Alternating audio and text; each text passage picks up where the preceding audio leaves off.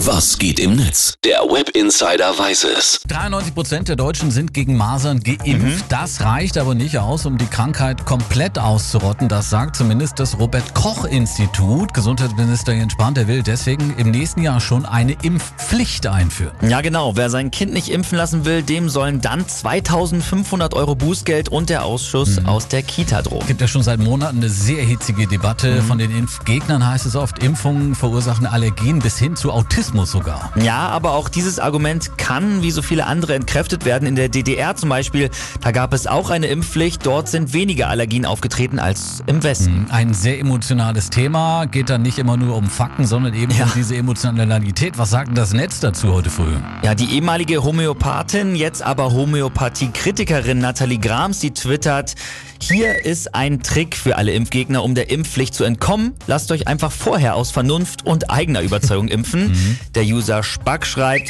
warum lässt man die Eltern nicht einfach die Masernbehandlung von ungeimpften Kindern selbst bezahlen? Das wäre wohl effektiver als eine Impfpflicht. Und Marlon Torjussen, der schreibt noch auf Facebook, Drohung mit Ausschluss von der Kita und Geldstrafe. Der Weg für Impfgegner Kindergärten ist damit geebnet. Ich sehe den Kita-Namen schon vor mir. Freche Masernianer. Sehr schön.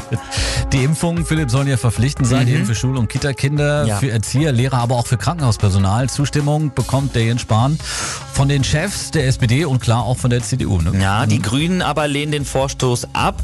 Man solle lieber auf Überzeugung statt auf Zwang setzen, heißt es. Und für die FDP ist eine Pflicht auch nur das letzte Mittel. Allerdings, bis eine Impfpflicht wirklich durchgesetzt wird, muss erst noch das Kabinett und der Bundestag zustimmen. Und bis dahin gibt es ganz viele Reaktionen im Internet. Vielen Dank für den Einblick. Jo, gerne. Philipp.